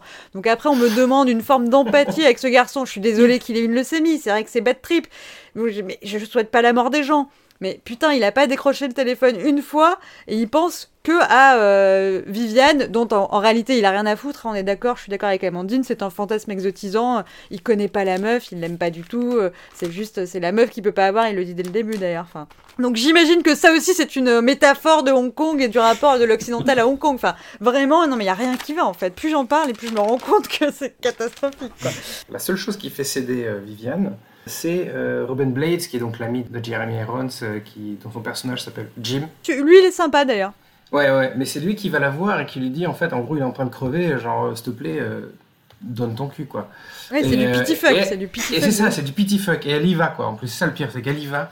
Et en effet, on a cette espèce de truc complètement ridicule, genre, ah, c'est génial, c'est les derniers jours de ta vie, donc du coup, je vais t'offrir euh, des monts et merveilles, tu vois. Et c'est c'est d'un ridicule. Puis en plus, alors, J'espère qu'il a rajouté dans son testament ce bâtard. Franchement, elle. Moi, moi, je, je reviens quand même sur Maggie parce que. euh, donc, on, on a parlé de sa coupe de cheveux merdique, évidemment. Euh, ce, ce personnage qui, euh, sans- selon toute vraisemblance, représente le futur de Hong Kong, euh, tandis que les autres sont un peu plus. euh, ont déjà vécu, on va dire. Là, elle représente la jeunesse de Hong Kong, mais enfin, t'as envie de dire, c'est quoi la, la jeunesse de Hong Kong C'est c'est de, de vivre euh, de cette manière. Et surtout, c'est est-ce que, est que la jeunesse de Hong Kong, c'est un ersatz d'un film de Wong Kar Wai? Puisque c'est ce qu'elle est hein, dans, dans, dans le film. Quoi. Bah, ça, elle représente les mystères de Hong Kong parce que, bon, alors, ah, je vois ce que tu voulais dire, Amandine, quand tu disais le mec a l'air installé. Mais il y a quand même un moment, quand même, où il avoue, il dit Je ne comprends pas cette ville. Il, il- il le dit, il peut se permettre de le dire parce qu'effectivement, le mec est très. Enfin, voilà, tout le monde le respecte en mode euh, gros, ça fait super des années que tu vis à Hong Kong, euh, tu tu t'y connais, t'as écrit un bouquin dessus. Mais il le dit je ne comprends pas cette ville et mon seul moyen, de... je sais que si j'arrivais à comprendre cette femme, j'arriverais à comprendre Hong Kong. Parce que cette femme n'a aucun sens, sa coupe de cheveux n'a aucun sens, elle vend des trucs dans la rue qui n'ont aucun sens, sa manière de parler et de marcher n'a aucun sens. Donc si j'arrive à, à- saisir cette femme, encore une fois une métaphore, je saisirais Hong Kong, quoi. Et euh, je pense que juste euh, Maggie ne va pas bien. C'est une métaphore de rien du tout. Enfin, le personnage de Maggie euh, est une métaphore de rien du tout. Jean est simplement Jean, une meuf toute pétée qui est à moitié mythomane parce que son histoire de- d'enfance et tout est quand même chelou. Sa romance, j'y crois à moitié, mais peut-être avec un anglais que du coup elle aurait pas, elle aurait été rejetée du couple avec son petit anglais parce qu'elle était chinoise, machin. Puis quoi, finalement après on a perdu de vue ce personnage. Enfin, il n'existe plus ce personnage, il n'existe pas quoi. Après, on a un chien qui court à nous. On a, voilà, on a un chien qui court qui est sûrement une forme de Maggie qui pourrait. Ça aurait été bien d'avoir un cut, euh, le chien qui court, Maggie qui court sur le tapis roulant, et tu sais. Ils ont un peu la même coupe en plus, enfin. C'est pour dire que Jeremy Irons fait du surplace. Il, il court sur un tapis roulant, il a l'impression de courir partout, mais en fait, il Mais souviens-toi, le chien fait ça pour son maître. Qui est le maître de Jeremy Irons? Est-ce que le- est-ce que c'est le capitalisme, tu vois? C'est Je la reviens vie. toujours là. hein. La vie, la vie, c'est la, le- le maître, la maîtresse. La vie est une chienne Oh là là non mais, euh, Vous voyez alors, qu'il est bien ce film, vous voyez qu'il se tient. en plus, euh, j'ai lu ensuite un peu les, les pitchs parce que c'est vrai que c'est quand même très abscon comme, comme, comme histoire. Alors apparemment, et c'est ça qui me fait, qui m'a fait beaucoup rire quand j'ai lu le pitch, apparemment, Viviane et John, ils ont eu quelque chose dans le passé. Ils ont eu une relation, c'est-à-dire qu'ils se rencontrent pas dans le film. Et je pense Ah que le, bah lui il est moment- amoureux d'elle depuis longtemps, mais euh, je suis pas sûre qu'ils se soient couchés ensemble. Pas. Alors, je sais pas, mais, mais le, parce que le moment où en fait il la rencontre en tant que prostituée, je pense que c'est un flashback, mais que ça n'est jamais présenté comme tel, et que du coup il faut Mais faire non, il la connaît, il lui dit arrête de faire ça, euh, t'es Ouais. Vivienne, et justement il Ah attend de coucher, il attend qu'elle a- abandonne son personnage de la prostituée pour pouvoir coucher avec elle parce que jusque là il veut pas. Non, je pense pas que c'est un flashback. hein. Ah, c'est Ah non, encore sinon plus c'est compliqué encore ce moins. Alors, je pense que vous, le- vous donnez beaucoup trop de crédit à tout ça. Non, non, non, mais c'est juste que j'essaye de comprendre, je veux comprendre. Est-ce que, est-ce que ce garçon s'est raconté une histoire ou pas? Tu vois, c'est ça. Et euh, je me disais, en fait, si, si, s'ils avaient eu quelque chose déjà, euh, Jeremy Irons et Kong Lee, soit, euh, ce serait logique qu'ils se. euh, non, pas logique, pardon. Mais ce serait, ce- ça pourrait être euh, compréhensible qu'ils se s'échinent à, à essayer de la, la reconquérir, voilà, même s'il le fait comme un énormissime forceur. Mais bon, Ok, Mathieu, j'ai une nouvelle théorie. Imagine, genre, tu sais, il a une leucémie et la leucémie a attaqué le cerveau. Et en fait, ce film, c'est Ah pas, ah. c'est le film qui a été, euh, enfin, tu vois, fantasmé et rêvé par le cerveau malade de Jeremy Irons, qui du coup confond le rêve et la réalité. Et en fait, ce film, c'est le, le film du cerveau euh, atteint de leucémie. Et du coup, euh, Ah. forcément, le film, au bout d'un moment, se met à cracher du sang et à saigner du nez, et, et ça va pas du tout, et on comprend plus rien, parce qu'en fait, il confond un fantasme du, de Gong Li qu'il aurait vu dans un film, sa vie, sa femme en fond et tout. Et en fait, là, il est déjà dans le coma, en fait. C'est le film n'existe pas, il est déjà dans le coma de sa Ah, maladie. ce serait une sorte de Joaquin Phoenix dans The Joker, et donc le, du coup ce serait We A Society euh, hongkongaise. Mhm. ça, se défend, ça se défend, ça se défend. À mon avis, c'est euh, une crise de carte postale que nous a fait le réalisateur, qui s'est dit merde, j'ai pas compris Hong Kong. euh, il fait une crise identitaire de faut que je retourne filmer Hong Kong et je vais capturer l'essence de Hong Kong et je vais coller Jeremy Irons avec Jean-Claude Carrière et on verra ce que ça donne. Avec un peu de chance, on ira à Cannes. L'aspect le plus défaitiste de ce film-là, en plus, moi je trouve, c'est que la partie, que- en tout cas, la, partie que j'ai préférée, c'est les, les- quand il montre les images d'archives. Euh, donc Oui. c'est- il y a Jeremy Irons qui filme tout ce qui lui passe sous le nez, et notamment des images d'archives. Euh, donc on voit euh, la, la cérémonie de rétrocession, on voit un étudiant qui s'immole, on voit les révoltes étudiants, enfin voilà, on, on voit plein de choses qui se passent vraiment. Et je me dis, en fait, là, il l'a touché du bout du doigt, son film.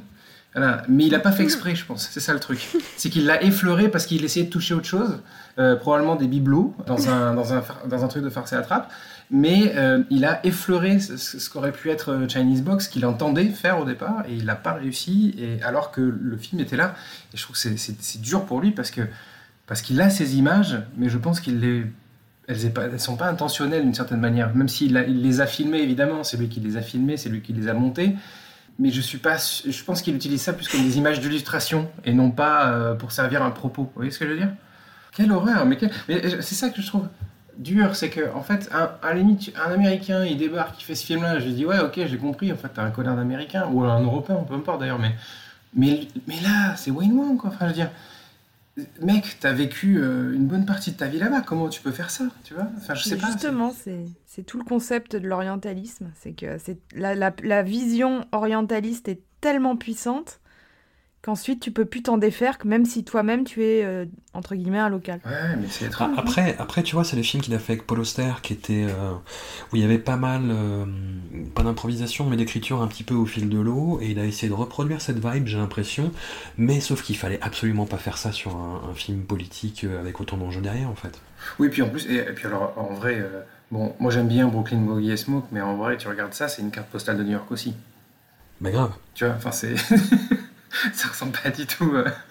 Putain, je, je regarde les, films qu'il a fait après, j'en ai vu aucun. Ouais, moi non plus. C'est non, François. C'est non. On fait pas une intégrale. Ah ouais, non, non, mais Wayne Wong, c'est euh, c'est ça. Je crois que le dernier film de Wayne Wong que j'ai vu, c'est Coup de foudre à Manhattan avec Jennifer Lopez. Ah, quelle horreur. Ralph Fiennes, Ah. euh, qui date de 2002, et j'ai fait, ouais, non, on va arrêter là, hein, on va arrêter là. Putain, j'ai Par- la- Pardon pour ce souvenir. J'ai du vomi dans la bouche.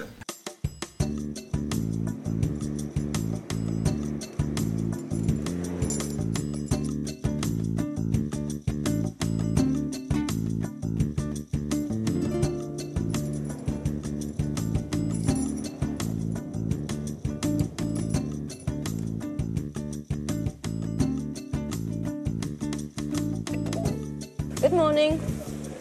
Hello. 36 Grant Street, please. Oh, Grant Street is just up the block, ma'am. Marilyn doesn't like those guys over there. They keep staring at her. And staring at me. Sure.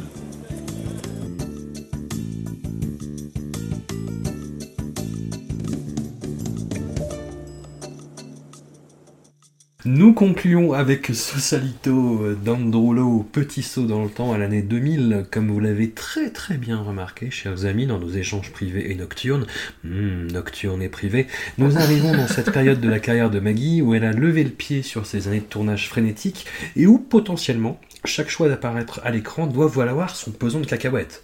Et d'ailleurs, l'année 2000 sera celle d'un des plus grands classiques de sa filmographie, ce fameux film mystère auquel nous consacrerons un épisode entier la prochaine fois. Et on doit bien le dire, il y a eu une interrogation générale sur les motivations de Maggie à participer à ce film romantique aux couleurs délavées. À la réalisation, nous retrouvons celui qui n'était pas encore le réalisateur de la trilogie Infernal Affairs et qui cède, pour les besoins de cette romance expatriée à San Francisco, à son goût aléatoirement bon pour l'esthétisation bleutée. Je sais, Anouk, ton penchant coupable pour les freeze frames, et je pense qu'à ce titre, ce film peut faire office d'excellent antidote de freeze frame. Il y a des freeze frames qui sont absurdes et qui n'ont absolument aucun sens dans ce film. Qui veut se lancer sur cet objet vaporeux qui court comme un poulet sans tête dans une galerie d'art servant au blanchiment d'argent de la mafia californienne? Je me sacrifie, moi, s'il n'y a pas de volontaire. euh, je... Avec plaisir, Anouk. J'y vais. Alors, dans la- on est vraiment dans une quinzaine qui est quelque part cohérente, enfin, avec tout le respect pour Song Sister. C'est-à-dire qu'on est parti sur un premier tiers où j'ai vu des choses et j'ai eu de l'espoir. Et cet espoir a été euh, déchiqueté et, et saigné et vraiment euh, voilà, enfoncé au fur et à mesure du film jusqu'à la fin arriver à la détestation la plus totale. Mais ne mettons pas la chirette avant les œufs. Et souvenons-nous du début du film, quand j'appréciais encore euh, le personnage, euh, donc le héros de la comédie romantique, car c'en est une. Les- Il y avait- il y avait énormément de charme dans ce film à la base.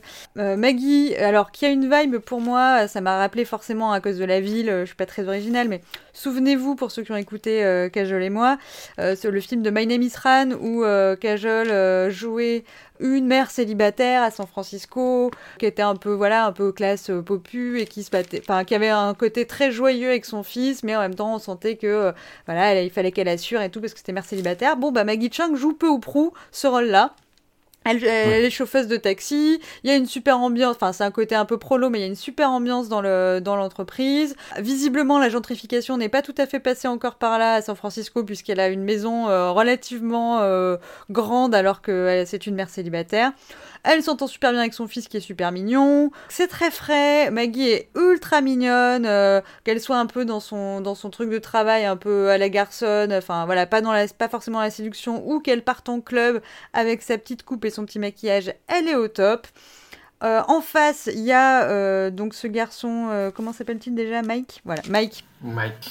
Un espèce de, de petit génie de start-up, voilà, petit génie de l'ordinateur. Donc à ce moment-là, le côté petit génie qui est un peu inadapté socialement, mais en même temps qui est la, la vie de la fête partout où il, il, il va. Il est un peu alcoolique, on sent. hein. Il va dans les bars, il va dans les clubs. Il est un peu extrême, et en même temps, c'est la contrepartie de son génie. Jusque-là, j'étais j'étais là quoi. Ils se rencontrent, bam, des étincelles, bim bam, on couche dans le taxi parce que ni elle veut le ramener chez lui parce qu'il a son fils, ni lui veut la ramener chez elle parce qu'il veut pas s'engager avec des meufs. J'étais là, c'était super. Euh, Il y a quelques petits indices qui nous font dire ça, c'est pas non plus le film du siècle.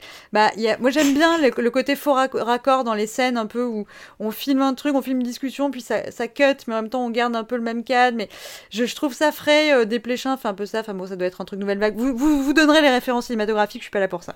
Mais euh, ça, je trouve ça pas mal, mais là, ça marche pas très bien.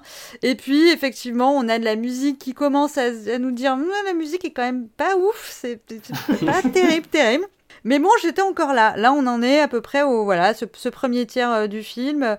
Elle est mignonne. Là, j'ai fait, fait une petite note. Tiens, elle part de chez elle, elle laisse tout allumer. J'étais innocente. Je pensais que c'était ça le plus gros problème du film.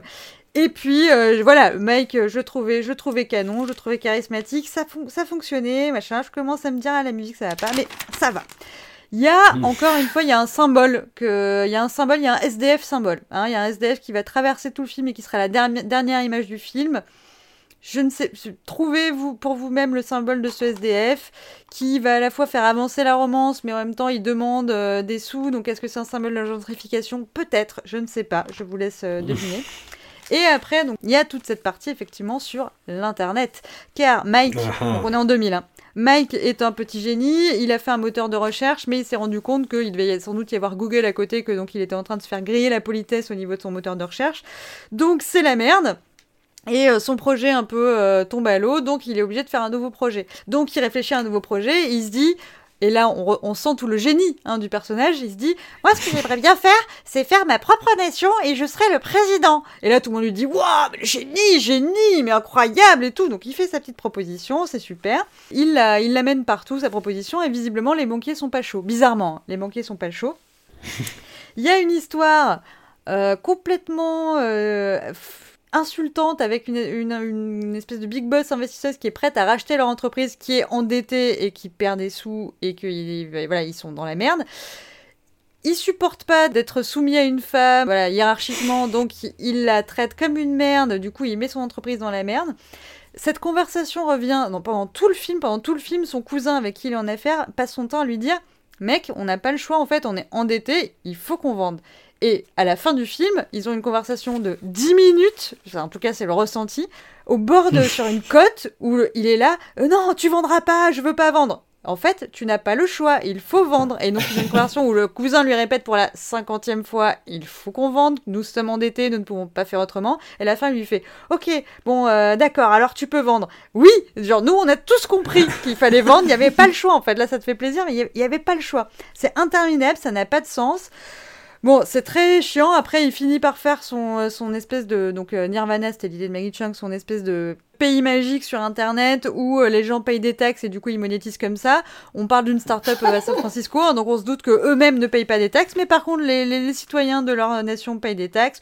Voilà, c'est pour moi, j'ai noté, c'est le NFT de la politique, on entend parler beaucoup de NFT, on ne sait pas ce que c'est, ça n'a pas de sens. Bah voilà, c'est pareil, hein, c'est euh, bah, un en NFT plus, t'as l'impression que c'est un, un, mélange entre Second Life et les Sims en fait. C'est ça. Et oui, City, après c'est City, visionnaire, hein, si tu veux, on est en 2000, ça j'entends, tu vois, effectivement, on voit qu'ils ont leur petit, leur petit pays et tout, mais globalement c'est quand même un délire antidémocratique où le mec il veut être juste le président. Ce qui se traduit par un moment décide de cyberharceler Maggie qui n'est pas citoyenne de son pays, mais euh, il donne son identité, sa photo et là où elle est à euh, tous ses citoyens qui du coup la poursuivent avec des fleurs. Donc ça c'est du doxing, c'est du cyberharcèlement, c'est illégal hein, tout simplement. Euh, donc effectivement là il se prend, euh, bah, et voilà forcément il se prend un nom, hein, ce qui est logique euh, de la part de Maggie, donc ça ça fait plaisir. Malheureusement, et là je laisserai Mathieu peut-être évoquer, évoquer ce final, malheureusement il y a The Big, enfin en tout cas un, un tremblement de terre, hein, San Francisco fait sismique qui fait que du coup bon bah tout est remis en question et malheureusement il y a une scène avec une musique très dégoulinante, pleine de schmolz qui dit For you, you're the one for me, you to be there for me. Voilà, c'est très très gênant et on est encore dans une histoire de fantasme du millionnaire où elle dit non non non, le mec est clairement un sociopathe, il n'a aucun sens. Au, je veux dire au bout du quatrième date, le mec qui avait des problèmes pour s'engager lui propose d'aménager ensemble quand on voit que visiblement ça va mal et qu'il lui parle comme à une merde et qu'il a des problèmes avec son entreprise, elle lui dit euh, Tu sais, peut-être que je vais pas amener mon fils tout de suite chez toi. Fais, mais si, amène-le, y a pas de souci. Il arrive à la bourre à sa réunion parce que au bout de deux semaines, visiblement, il est père maintenant et que du coup, il est allé voir son fils au baseball. Enfin bon, ça n'a, ce, ce, ce personnage est vraiment détestable, hyper creepy et n'a aucun sens. Donc, le début, pour moi, c'est un film qui avait du charme, des acteurs avaient plein de charme, il y avait rien à faire. Il fallait rien faire et ça fonctionnait. Euh, Il y avait quand même deux, trois bonnes idées, mais il y a la cinématographie, le montage et la musique qui ruinaient toutes les bonnes idées euh, des persos et le charme des acteurs. Et à la fin, ça c'est un truc que j'ai noté à peu près à mi-chemin, à la fin, c'était tellement euh, non-sensique et énervant et les personnages étaient euh, gâchés Maggie continue à s'en sortir, même si c'est, on a envie qu'elle se barre, mais bon, enfin qu'elle se barre de, de cette relation, mais euh, elle s'en sort quand même. Mais à la fin, il y avait plus de charme, quoi. Enfin, il y avait plus rien. euh, c'était, c'était juste euh, insultant. Et effectivement, le, la cerise de merde sur le gâteau de caca, c'est des bloopers. Comme on me l'a signalé, vous avez été gentil de me prévenir avant. Il y a des bloopers à la fin du film, mais pire que des bloopers euh, annulés, com- comme on a vu avec Jackie Chan. Euh, là, c'est des bloopers de merde, où on sent qu'il y a zéro ambiance sur le plateau. C'est juste des bloopers où genre, ah, on s'est un peu trompé, ou alors, ah, on a oublié ci, euh, ça, ou... ah, on Et en fait, il y a que la personne qui s'est trompée qui rigole nerveusement par stress. Tous les autres autour sont super saoulés, et en fait, c'est vraiment le blooper où tu finis le film, tu te dis, mais oh là là, mais en fait, ça a été pire pour eux que pour moi, quoi.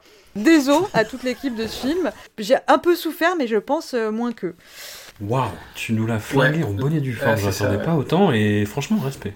Parce que, effectivement, t'as à peu près tout dit. Mais peut-être que Mathieu a une super anecdote sur San Francisco Une anecdote de voyage Un animal bizarre à regarder Quelque chose à manger Eh ben, eh ben non, tu fais quoi? Non, euh, je suis assez lacunaire euh, concernant la, la côte ouest américaine. Je suis bien désolé. À part le fait que, mais ça tout le monde le sait, que San Francisco est une rue, euh, est une ville euh, tout en pente. Mais ça tout le monde le sait. Ouais. Voilà. D'ailleurs, le film se passe à ça au Salito, non pas à San Francisco. hein, c'est important de le rappeler. C'est une, partie de la Oui. banlieue de, de San Francisco. Non, moi j'ai noté euh, bah, je- que j'aurais jamais pensé voir Maggie euh, Chung dans une rom-com américaine toute pour lingue. C'est une belle leçon de vie, puisque euh, quand on y pense assez fort, tous les vœux s'exaucent, même les plus pourris, euh, surtout les plus pourris, Mhm. comme celui-ci. J'ai noté aussi qu'il y a beaucoup trop de scènes Winnie de montage dans le film, Ouais. c'est absolument affreux. Sur, euh, j'ai noté une bande FM euh, qui pue du cul. Euh, je, je vous lis Ouais. mes notes, hein, tout simplement, c'est plus simple. Non, non, la musique est vraiment affreuse. Exactement, des, des ralentis, des effets stroboscopiques euh, partout, absolument pas justifiés, euh, des couleurs criardes, euh, voilà. Donc euh, il y a Richard Enge qui, qui, qui est là, qui, qui a des Pas su- mal. qui a, qui a des jolis costumes. Euh, voilà, qui, qui joue, euh, bah, il joue, il s'en sort pas trop mal par rapport aux autres, voilà, mais bon, il n'est pas assez présent euh, durant le film, on va dire. C'est la, la figure de père de, de C'est Mike, ça. c'est ça? Ouais, c'est ça. Mais quel, quel, quel gênance ça aussi, parce qu'il y a un moment, il y a plot twist, euh, le, le propriétaire, donc un peu sa figure paternelle, dit plot twist, euh, ah, votre femme, ah, ben en fait, j'ai pas de femme, j'ai un mari, et là, tu vois Maggie qui fait un, un sourire euh, compatissant, genre, je suis cool avec ça, et tous les autres autour qui sont cool avec ça. Je trouvais ça gênant, et puis en plus, lui, du coup, il surjoue le côté, non, c'est moi sa femme, enfin, ouais, c'était mignon, le personnage est sympa, mais euh, ça, c'était un peu... Très mal amené, ouais. Ouais.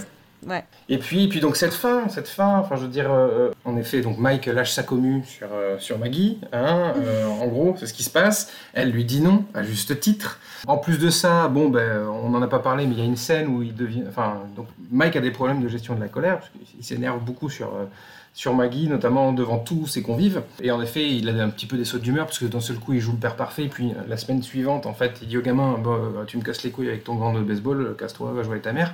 Donc voilà, il a, un rapport un peu étrange, on va dire, hein, à, sa, vie, comme, comme l'a un peu euh, souligné Anouk. Et malgré tout ça, il y a donc un tremblement de terre final, ultime, et Maggie part sauter dans les bras de Mike en lui disant si si je veux faire ma vie avec toi. Et alors moi je me pose la question parce que qu'elle reste mère célibataire, qu'elle aille se foutre avec Mike, donc avec tous ses problèmes de gestion de la colère, ça changera rien à son issue face aux éléments. Je veux dire Mike il invente des nations fictives sur les internets, il n'invente pas des structures révolutionnaires pour survivre aux catastrophes naturelles. Voilà. Donc quel est l'intérêt d'aller retrouver cet homme au final? Voilà, je, je- je ne comprends pas. Je suis complètement perdu. Peut-être que les gens sont heureux au Nirvana, on ne sait pas. Aman- Amandine, est-ce que tu as été raisonnablement impressionnée par le côté formaliste de Drandouno qui perce ici de façon tellement pris à pic, j'ai envie de dire? Allez, pris à pic, allez. Non, mais c'est bien la peine d'essayer de comprendre, euh, de, de comprendre l'histoire du cinéma. C'est pour se retrouver avec quelqu'un qui torche tout ça. Mais dans Ouais. tous les sens, on a l'impression qu'il a pris un manuel. Tiens, tel effet, ça a l'air sympa. Boum, je le mets là. Ça n'a aucun sens. Il y a Hmm. des arrêts sur image pour rien. Le montage, il a été fait. euh, J'ose même pas dire avec les pieds, c'est une insulte pour les pieds, quoi. C'est- C'est n'importe quoi. Insulte pas la, les la pieds. bande son est, comme vous l'avez dit, c'est atroce. En fait, on a l'impression de quelqu'un qui maîtrise, mais alors pas du tout le langage cinématographique et qui se retrouve aux manettes et qui ose pas dire à tout le monde. En fait, euh, je sais pas, je vais pas être le réalisateur de ce film. Est-ce que quelqu'un veut m'aider quoi Mais s'il savait pas, il aurait rien fait. S'il avait rien fait, ça aurait marché. Mais le truc, c'est qu'ils veulent tous, tout, tout le monde, à tous les postes, ils veulent tous trop en faire, quoi. Et c'est ça qui gâche le film. S'ils avaient rien fait, ça va passer.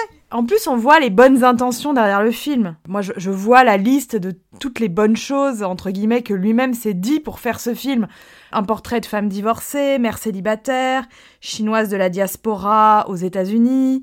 Il y, a- il y a quelque chose comme ça, euh, une sexualité euh, libre. Donc, il y a un truc, je vois bien, euh, je vois bien qu'en fait, il essaye de cocher des cases d'un film ambitieux. Bah, le problème, c'est que toute l'ambition du monde, c'est pas l'ambition qui tient la caméra. À un moment, faut, faut, faut, faut se relever, quoi. Et en plus, je suis un peu déçue parce que j'ai- j'aime bien, j'avoue, j'ai un petit faible pour Léon Lai, qui est, qui est mignon, tu vois. Je l'aime bien, cet Ouais. acteur. Il est, il est tout choupet, il a une petite tête trop mignonne. Bon, bah là, euh, là c'est une catastrophe, quoi. Il sert à rien qu'on n'y croit pas deux minutes à son histoire d'informatique. euh, euh, d'informatique caractérielle, enfin non, ça va pas du tout. Et du coup, et ben à part souffrir et encore souffrir et de se dire tiens, faudrait peut-être que je m'intéresse à ce film, et ben en fait non. Et du coup, je lui pardonne pas. En fait, je lui pardonne pas de, de tout massacrer là. Et, et, et, et, rien ne va. Enfin, j'avais fait une capture d'écran parce qu'à un moment, je me suis dit non mais là, on s'arrête. Juste pour filmer l'entrée du restaurant, la figure paternelle de Mike. Mais alors le cadrage est dégueulasse, il est tout tordu. En contre-plongée, des murs violets, un tableau illisible dans un coin, enfin le plan lui-même révèle tout le bancal du projet quoi. Donc je me suis dit voilà, s'il sait pas filmer euh, s'il sait pas filmer euh, un, un petit couloir avec un escalier, bon bah c'est- à l'image de l'ensemble du film. On a toutes les... Moi je me suis noté tout le temps, est-ce un symbole Oui mais de quoi? Et j'ai l'impression que c'est exactement ce dont on a parlé dans Chinese Box. Euh, Maggie, elle fait une espèce de fresque, elle est à moitié peintre, sauf que elle est sur le même tableau pendant six mois juste pour ajouter un chien qui pisse. Bon, elle perd, euh, elle perd une de ses chaussures euh, qu'elle a peint elle-même avec le même petit personnage. Bon bah, Mike la retrouve avant, avant, après le, le tremblement de terre, je ne sais plus, et on s'en fout. Et c'est le SDF qui a la chaussure. Donc après, je me dis, bon, alors cette chaussure, c'est quoi? Qu'est-ce que ça veut dire? Pourquoi est-ce qu'on l'a C'est un objet comme ça? Euh, J'étais très, très motivée avec l'idée de, l'objet narratif à la Hitchcock. Bon, bah, je me suis auto-foutu un doigt dans l'œil. hein. Il n'y a absolument aucune, euh, aucun lien avec Hitchcock là-dedans. Bref, très décevant. Très, très décevant. Et Maggie, bon, bah, elle porte bien les rébanes. On y croit un peu en mode chauffeuse de taxi. Ouais, c'est cool. Mais c'est cool. Ça aurait été un super clip de musique si la musique avait été potable. Vous, allez rire, il n'y a, pas- il y a pas de monteur mentionné sur la page, la page IMDB. Peut-être que ça explique euh, tout. Et tu parlais de Sausalito, Mathieu. En fait, euh, elle, elle peint Sausalito, mais elle rêve de déménager à Sausalito. Donc, est-ce que le film se passe quand même à ou est-ce Ah, que le- les Non, on est en face de Sausalito. Ouais. Le film se passe euh, dans la Bay Area parce que elle est chauffeuse de taxi et que du coup elle va un peu partout dans San Francisco. Et du coup, ça a choqué que moi quand Mike, à la fin du film, dit au gamin Euh, Quelle maison tu veux là-bas? Et le gamin dit Je veux la rose, sans se demander s'il y a déjà des gens dedans ou quoi. On va demander au propriétaire s'il veut vendre. Puis ouais, veut pas, on c'est hyper l'expulsera. T'imagines la brutine Mike qui arrive Euh, Je vous achète votre baraque. Toi, Fran- François, t'as adoré, bien sûr. Je trouvais que c'était beaucoup plus Christian Grey que, que Jackie Chan dans True Love quand même. Et toi, t'aimes bien le schmaltz niveau musique, non? Ça te parle pas un peu, ce- cette émotion? Oulala, oulala, non, non, pas du tout. Non, justement, je, vous disais qu'il y avait, euh, que j'avais vu des critiques sur un site de consacré au cinéma asiatique qui disaient Oh putain, la bande-son est géniale en plus. Mais qu'est-ce qu'ils ont fumé en fait? Quel est, le, fuck Tu vois, il, peut y avoir des, des débats, on va dire, sur les bandes originales des films de Hong Kong. Tu vois, un film par exemple comme euh, Isabella de Pango Chung euh, utilise le fado, ce qui est complètement inattendu euh, dans, dans un film qui en plus est un peu, un peu cette même vibe autoriste et formaliste que Socialito. Mais là, non, moi je trouvais que ça, ça allait pas du tout, que, que rien ne tenait, que l'histoire n'avait ni queue ni tête, que effectivement à la fin, quand il y a tous ces gens à la rose, tu sens que la scène devrait être mignonne. Et elle est juste hyper creepy en fait, t'as l'impression de voir une espèce de film d'horreur chelou. euh. Maggie, elle a, elle a beaucoup de charme, et Léon Lai aussi, et, mais ouais, voilà, enfin, c'est, c'est un peu, enfin, c'est beaucoup ce que dit Anouk, c'est-à-dire qu'il y a, il y a un bon film caché quelque part, mais putain, il est, il est vraiment enfoui sous des couches et des couches de n'importe quoi, quoi. La fin c'est un peu Midsommar, hein avec toutes ces fleurs. Proportion gardée. Léon Lai ne brûle pas, attention. Ouais, Pas d'immolation. Dieu sait qu'il y avait de l'immolation partout dans cette quinzaine, mais pas dans Sausalito malheureusement. Voilà, les gens. euh, Et il méritait à des moments, hein, mais bon. Où, où est l'immolation quand on a besoin d'elle finalement? Voilà, bah écoutez, c'est fini pour cette quinzaine. On se retrouve dans 15 jours pour parler de Ah ah, enfin du suspense, In the Mood for Love, mais je pense que tout le monde l'avait deviné. Voilà, on va essayer de, de, de faire une grande tablée autour de ce film et de parler de son impact, de sa restauration, de sa concoction, euh, de, plein d'aspects. On va essayer de couvrir tout le plus vaste champ possible. Et puis après, il nous restera six films, à voir comment on les répartit, comment on en parle. Un par semaine, je veux que jamais ça finisse, et après on repart au début avec Wong Jin. Ah oui, on a oublié de dire que c'est une production Wong Jing d'ailleurs, Sociality. Eh, executive Eh ben product. voilà. Ben voilà. Effectivement, produced par... euh, Ça n'explique pas grand chose, mais euh, par le côté erratique peut-être. Ben oui, c'est ça. Donc, production Wong Jing plus pas de monteur euh, égale. euh, et Andrew Lowe euh, aux manettes égale tout ça. Voilà. c'est mathématique, c'est QFD. Tout se tient. Un immense merci à vous et à tout vite. Salut, merci.